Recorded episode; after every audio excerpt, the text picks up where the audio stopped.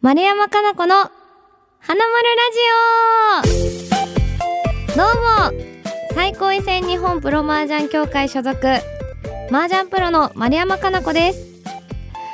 さあ早速ですが私もう毎回毎回話し出すと止まらなくなってしまうので先にメールの紹介をしていきたいと思います。東京都ラジオネーム星空のガーディアンさん。まるこさんこんばんは。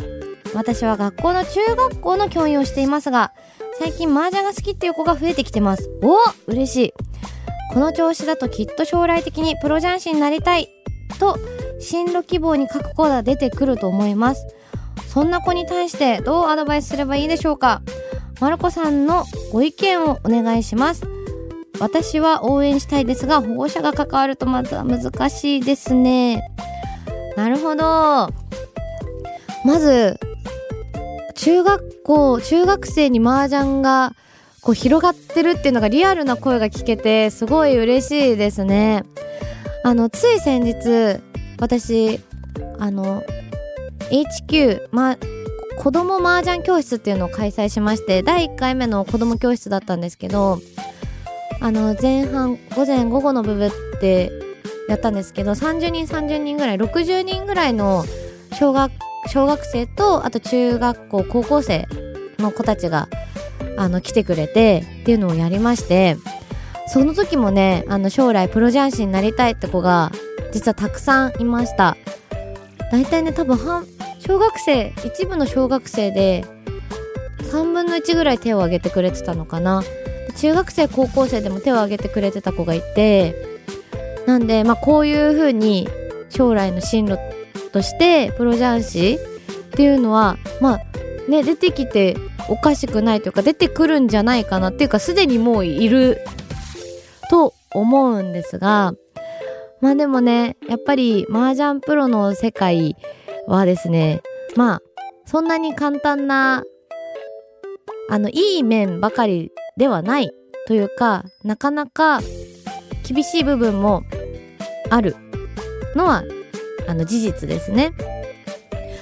例えば M リーグで言うと今って4人4人1チーム9チーム36人だけがその麻雀プロのチームに所属して年俸をもらえる選手が36人ですただ、えっとま、プロ雀士の人口ちょっと全何人とかあの正確な数字わかんないんですけど、まあ、2000人以上はいると言われていますと考えたらねえ麻雀プロをお仕事にするっていうのは麻雀プロだけで生活をするってなるとまああの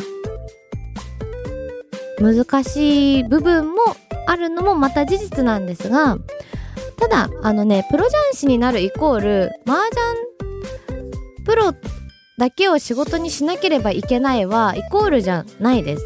プロ雀士の中でもサラリーマンをしてる方もいますしお医者さんをしてる方もいますし弁護士をされてる方もいます。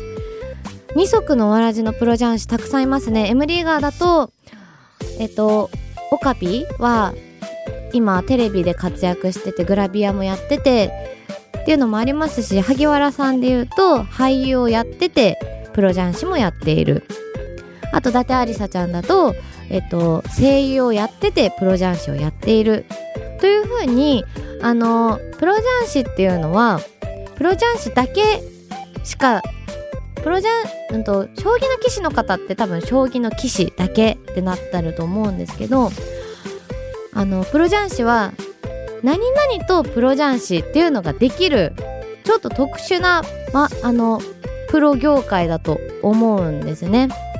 なのであのー、どういう風にアドバイスすればいいかっていうのは、まあ、でもその子がプロだけでやっていきたいっていうんだったら、まあ、それはもうその子とそのご家族の問題になっちゃうのでなんかまあちょっとデリケートで何とも難しいんですけどなんか私の価値観だと人生一度きりなんだから好きなことをやってみたいことを挑戦したらいいんじゃないっていうタイプなので私が親だったらただあの自分の力で生きていけよっていうのを踏まえた上でまあ実際私がそうなんですけど OL を辞めて麻雀プロ1本でやってるんですがあの自分の力で生きていけるなら好きなことやりなさいよって私の親は言ってくれたのでまあ私も自分に子供ができたらそういう風に言うなっていう風には思ってます。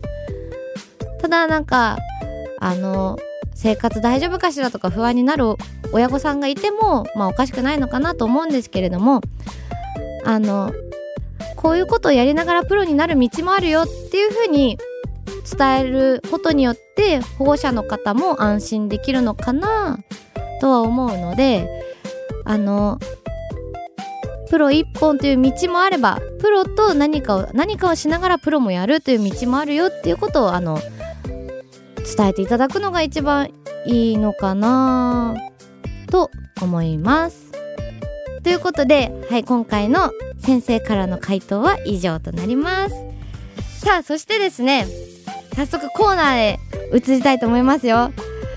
今回のコーナーは、食のプロフィールを埋めよ食べることが大好きな私が今 SNS などで話題の食の好みを書く食のプロフィール帳を埋めていきたいと思います。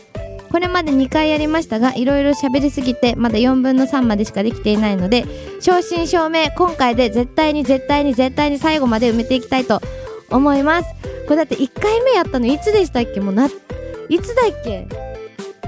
第2回の放送でやってるんで今回第11回目の放送なんですねもうどんだけかかんねんっていうねもう私喋りすぎました食べ物に関してもう食に関してはね、エピソードが止まらないんですよ。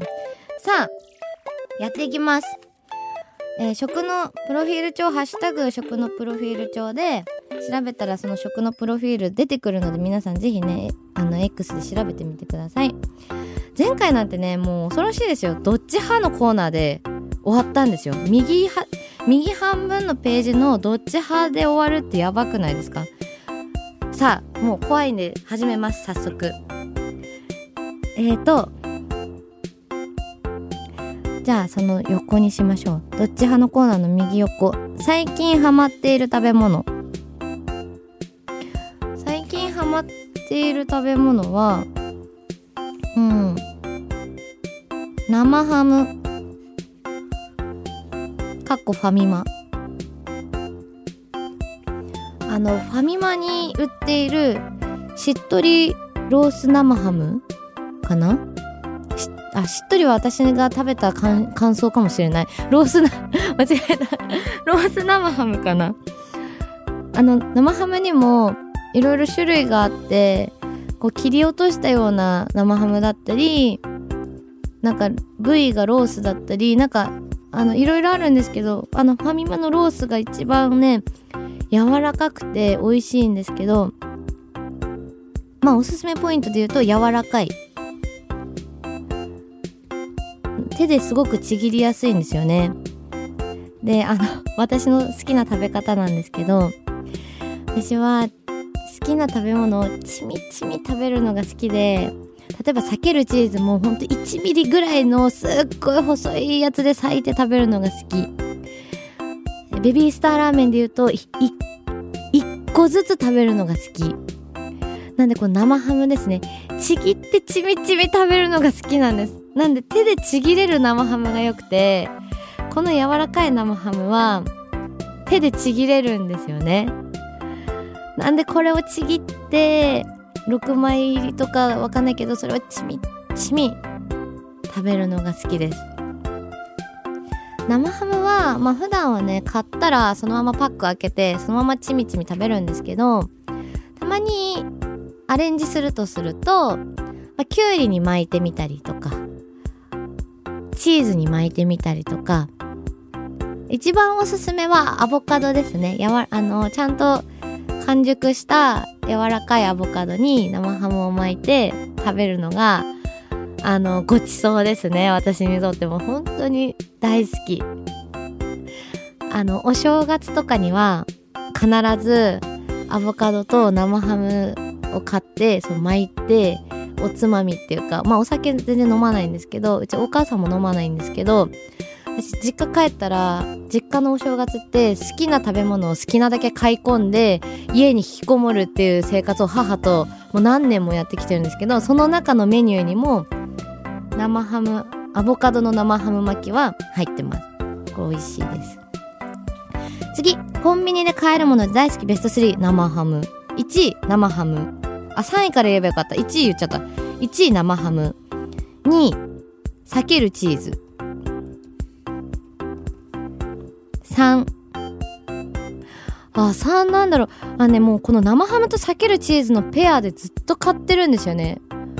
まあ、コンビニ寄ったら家帰る前にコンビニ寄ったらついでに買うやつこれみたいな感じで。大好きか。あ。忍者飯。グミですね。忍者飯のえっ、ー、とソソーダ味かな？はい。以上です。次。苦手またはまだ良さがわからない食べ物。私ねあんまり好き嫌いないんですけどそれでもあります。えー、まずはねもう一番最初に出てきたやつがこれだ。グリーンピース。理由？え？こいつがいると？すべての味を邪魔する。グ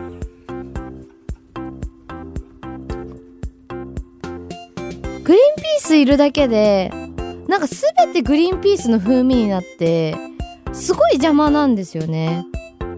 本当に味がわからない。グリーンピースに関しては。あでもねこういうこと言うとさグリーンピース農家の皆さんごめんなさいって気持ちになります。けど大丈夫です。安心してください。グリーンピースが好きな人もいるんであの私が嫌いな分は好きな人に埋めてもらえると思うのではい。グリーンピース好きな人はたくさん食べてください。よろしくお願いします。あとはあこれです。酢豚に入っているパイナップル。酢豚に入ってるパイナップル苦手です。あの私嫌なんですよ。おかずがしょっぱいのに甘いみたいなその組み合わせ本当に嫌で。なんかね子供の頃に食べたマヨネーズがあえてあるサラダに缶詰のみかんが混ざってたことがあってあそれもそれも嫌。なんか本当にえそのまましょっぱいやつでよかったじゃんみたいなやつになぜか果物混ぜてくるやつがどうしてもその組み合わせが消せぬってなっててなんかねダメなんだよね。だから生ハムメロンもダメ。生ハムは生ハムでいいじゃんみたいな。しょっぱいはしょっぱいとでいいじゃんって思ってしまうですね。アボカドは生ハムアボカドはえー、アボカドってちょっと果物果物っちゃ果物なのかな？だけどね味が甘くはない。っていうかほとんど無。に近くて食感がこうとろっとしてるんですよねよくなんかアボカド醤油で食べるとトロみたいなねも言われてたりもしますけどそのしょっぱいものと組み合わせて主張しないので、アボカドはいいんです。むしろもう最高な組み合わせなんですけど、いや怖い。怖いです。あの、甘い果物としょっぱい食べ物の組み合わせ、全部怖い。ああ、もう冷麺のリンゴもダメです。もう本当に嫌だ。もう本当に、本当にいらない。ごめんけど、ごめんけど本当にいらないって思ってるのが、あの、その組み合わせですね あと苦手なものあるかなでもそれぐらいかもしれない。これほんと無理みたいなの。あう、ーんと、あれか。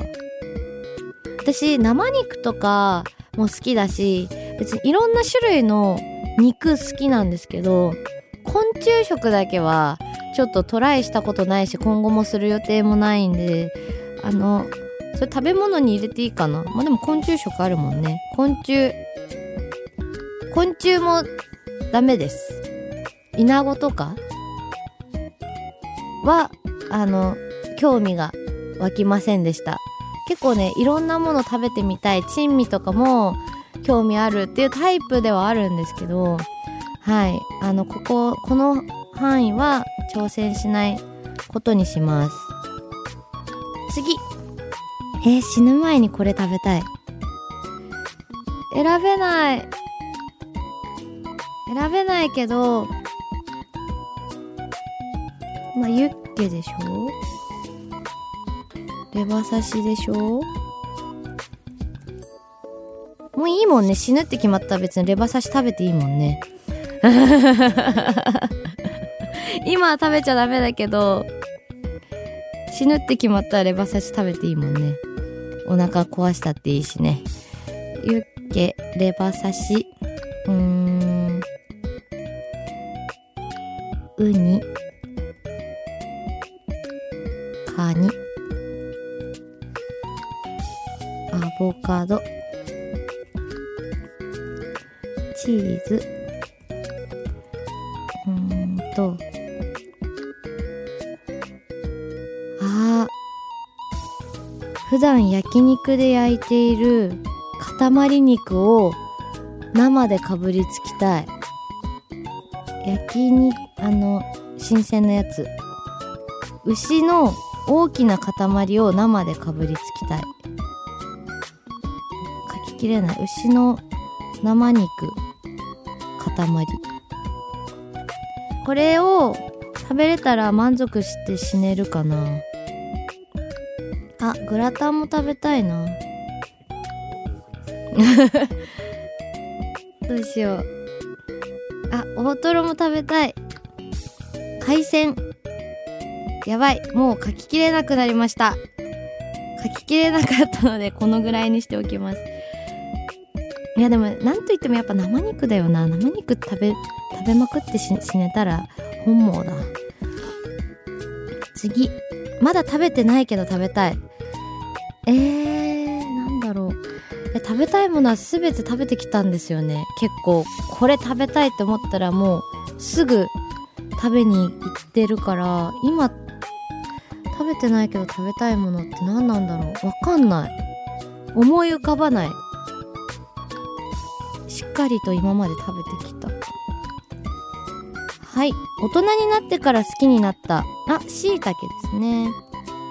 実は子供の頃キノコ嫌いでしめじとかも嫌いでなんかようわからんって思ってたんですけど大人になってというかうーん高校生ぐらいからかな。あの、バターで焼いたキノコ類が美味しく感じるようになって、まあ、多分うちのお母さんが美味しい美味しいって食べてて、なんで私はこれ苦手なんだろうと思って食べてみたら、あ、美味しい気もするってなって、そっから、あ、やっぱ美味しいかもってなって、今はね、むしろキノコ大好きになって、椎茸、リンギ、えのき、舞茸、マッシュルーム？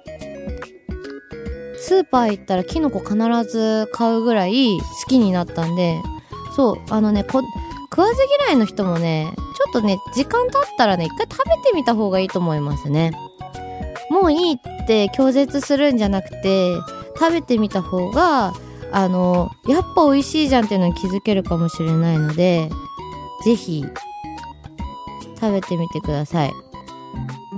海外の料理で特に好きなもの。あ、これいいおすすめの料理があります。タイで食べられる、プーパッポンカリー。今何、なんて言ったって思った人いると思うんで、もう一回言いますね。ゆっくり言います。プーパッポンカリーです。これはですね、えっとね、カニ？カニの卵カレー炒めっていうものでこれタイ料理なんですけどこれね現地で食べたプーパッポンカリーが本当に美味しくて私がいつ行ったっけな何年前なんだろう。多分78年前の話なんですけど私あの中、うんと、高校の同級生と2人でタイに旅行に行きましてでそこでタイ旅行に行くにあたって前勤めてた会社の上司が海外旅行好きの人がいたんで何食べたらいいですか？って聞いたらプーパッポンカリーって言われて最初プーパッポンカリーって言われたらえ待ってもう一回言ってみたいになって何なんなんて言った？っていうもう聞き聞き捨てならない聞き捨てならんじゃじゃないか。聞き耳ならない？ん？聞いたことがない？ちょっと日本語すいませんね。聞いたことがない言葉出てきたと思ってなんぞやだったんですけど、まあ、言われた通りね現地に行って食べに行ったわけです。プーパッポンカリーを。そしたらめちゃくちゃ美味しいんですよ。まずカレー風味なんですけど味はね結構日本人が好きだと思います。マイルドな卵で炒めてるんでカレー風味なんですけど辛いっていうよりは甘辛いマイルドな味。でカニと卵がこう組み合わさってトロトロした感じなんですけどすっごいご飯にあってめちゃくちゃ美味しいです。でもうタイタイね3泊5日だったんですけどその3泊してる間であの2回食べに行きましたね。1回食べてえ帰る前に絶対もう1回食べたいってなってなんかこっちで食べたことなかったんであっちでしか食べれなかったら嫌だなと思って2回食べに行きました。もしねタイに行く人がいらっしゃいましたね。タイのソンブーンっていうお店かな？ソンブーンソンブーンだった気がする。ソンブーンってお店のプーパッポンカリーは絶対に食べた方がいいです。めちゃくちゃ美味しかったです。はい。次。マイベストご飯屋さん。うわ難しい。これ難しいよ。わかんないよ。321えなんか何々ベスト3とかだったらいいけどご飯屋範囲が広すぎて。やばい停止しちゃった。ちょっとこれじゃあ時間かかりそうだから。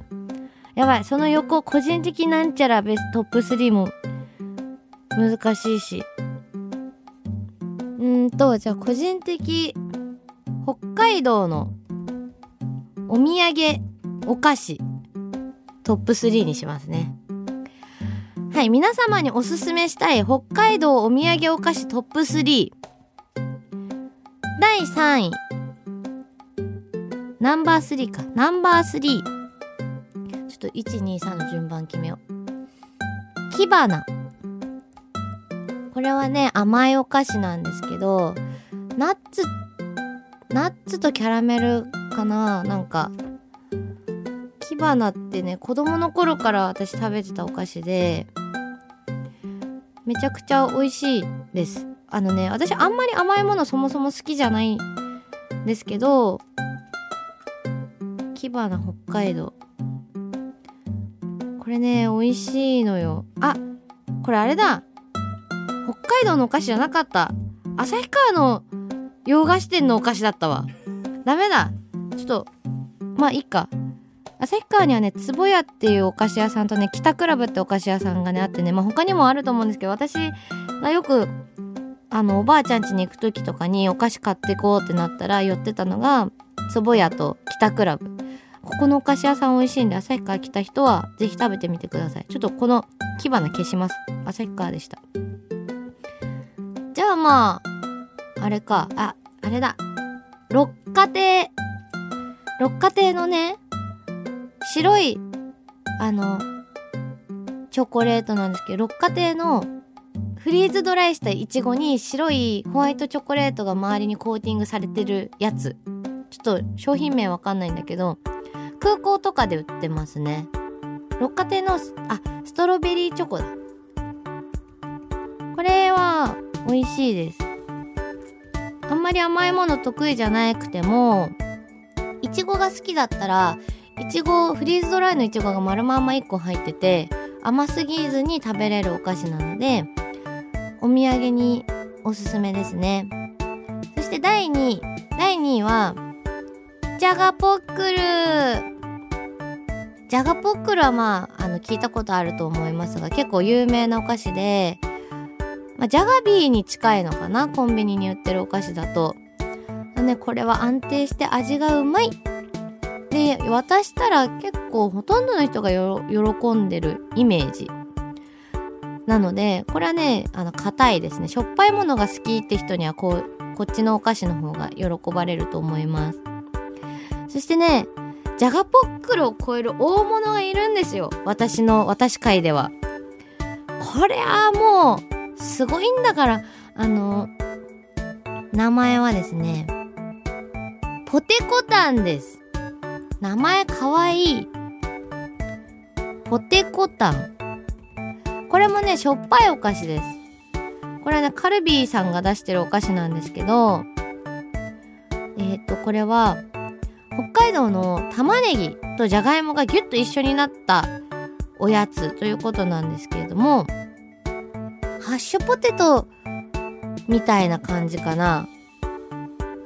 で、揚げた玉ねぎが好きな人サラダとかにさ揚げたオニオンのなんかチップみたいなのっててああいうのが好きな人は絶対好きですちょうどね玉ねぎの甘みとじゃがいもの芋の味と塩っ気がもうほんとマッチしててめちゃくちゃ美味しいですでねまあ北海道ってもともとアイヌの人がいてそのこのポテコタンのコタンってアイヌ語で集落というを表す言葉らしいんですけど人が暮らす場所をアイヌ語でコタンと言います。ポテコタンはじゃがいもと玉ねぎがぎゅっと一緒になっていることからコタンという言葉を商品の名前に使わせていただきましたとあります。なんかね北海道の歴史もちょっとこうギュッとなってるような商品。なんですけどこれも本当に美味しい私ね一番好きなのがポテコタンなんであの、ジャガポックルは聞いたことあるけど、ポテコタン聞いたことなかったって人はね、結構いると思うので、これね、ぜひね、食べてみてください。あと紹介し忘れて追加で言いたいのが、カズチ。数のことチーズのね、おつまみ。これね、酒好きの人にはね、たまらんと思いますね。これも一応、ナンバー4とかで入れとこうかな。はい。ということで、個人的北海道お土産お菓子トップ3出せました。さあ、な、どうしたらいいかわからん。マイベストご飯屋さん。やばい、次回って言われてる。え、まずいって、まずいってもう今日で終わろうって言ったのに。いやいや、もう出します、出します。あ、わかった。わかった。わかった。はい。えっと、これ勝手にもうマイベストご飯や、を、あー、あー、じゃあ、はい、いきます。第1位、池端。これは、新宿歌舞伎町にあるえー、焼肉屋さんですね。えっ、ー、と、まあね、あの、美味しいお店はたくさんあるんですけど、お店、楽しい、あ楽しいというか、たくさんお世話になったお店っていうのがやっぱりありまして、池端さんは、もともと高田馬場でカウンター焼肉をやってたんですけど、の、その焼肉屋さんに私は、あの、対局の前後通ってて、まあ、すごい常連だったわけなんですが、その池端さんが出した2店舗目がね、新宿のお店で、で、今もう高田馬場のお店なくなっちゃったんですけど、この新宿の池端さん、店内にね、私のサインも書いてありまして、すごいお世話になってるお店でございます。なのでね、定期的に、ああ、行きたいな、みんなと行きたいな、誰か連れて行きたいなって思うお店が、まず、池端さん、池端さん。そして、もう2位、ちょっと1位、2位、3位よくわかんないけど、荻窪にある広島炊肉小というお店ですね。ここはあのカウンターがあって、まあ、テーブル席もあるんですけどまず料理がめちゃくちゃ美味しかったんですよね。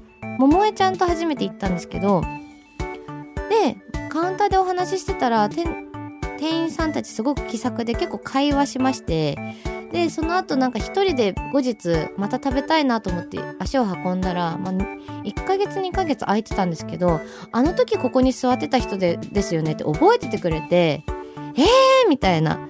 なんかそれも嬉しかったのもあるし料理も美味しかったのもあってなんかねもうすごいまた行きたくなるっていうお店が、えー、こちら。荻窪にある広島炊肉翔さん。そして3位。3位じゃないね。もうこの順位1回今日消し消させてもらって。えっ、ー、と神田にある南州屋さん。ここはねあのーこれね、みんなにおすすめしたお店を今言ってますね。マイベストっていうか、ちょっと思い浮かばなかったんで、これでいきます。南州屋さんは、あの、M リーグのスポンサーもやってた、あの、居酒屋さんなんですけれども、結構ね、野生の M リーガーがいたり、店内にはサインがたくさんあったり、えっ、ー、と、いろんな美味しいご飯がありまして、で、私ね、そこの初敵がめちゃくちゃ好きで、あのごま油であえられたごま油塩でハツがあの生ハツが食べれるんですけども超美味しいです。あとはあのしめ鯖好きな方。炙りしめ鯖あるんですけどその場でしめ鯖丸まんまを炙って最後に自分でレモンをチュッてかけるんですけど炙りたてのしめ鯖にレモンをチュッてかけると音がジュッてなってはいこれがまたね食欲をそそるんですよ。ね。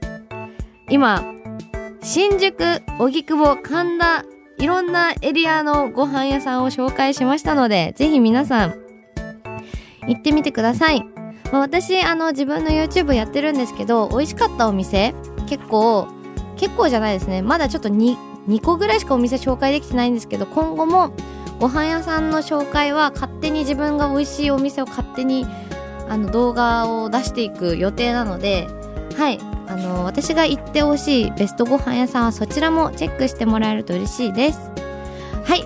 また今日もとんでも長いお時間になってしまいましたのでそろそろ終わりたいと思います。はい。まずは食のプロフィール帳ようやく埋めれました。よかった。はい。この番組ではあなたからのメールをどんどん募集しています。番組ホームページにあるメッセージフォームからどしどし送ってください。またこの番組の OD プレミアムの方ではプレミアムでしか聞けないマルコのこぼれ話をしちゃいます。今回はようやく書き終わった食のプロフィールの延長戦。プレミアムも私の好きな食べ物の話していきたいと思います。ぜひ登録して聞いてください。番組の感想は X で「ハッシュタグ花丸ラジオ」すべてひらがなで花丸ラジオとつけて投稿してください。はいこの花丸ラジオ仲いい友達にもどんどん拡散してもらえたら嬉しいです。それではまた次回。さようなら。オーディ。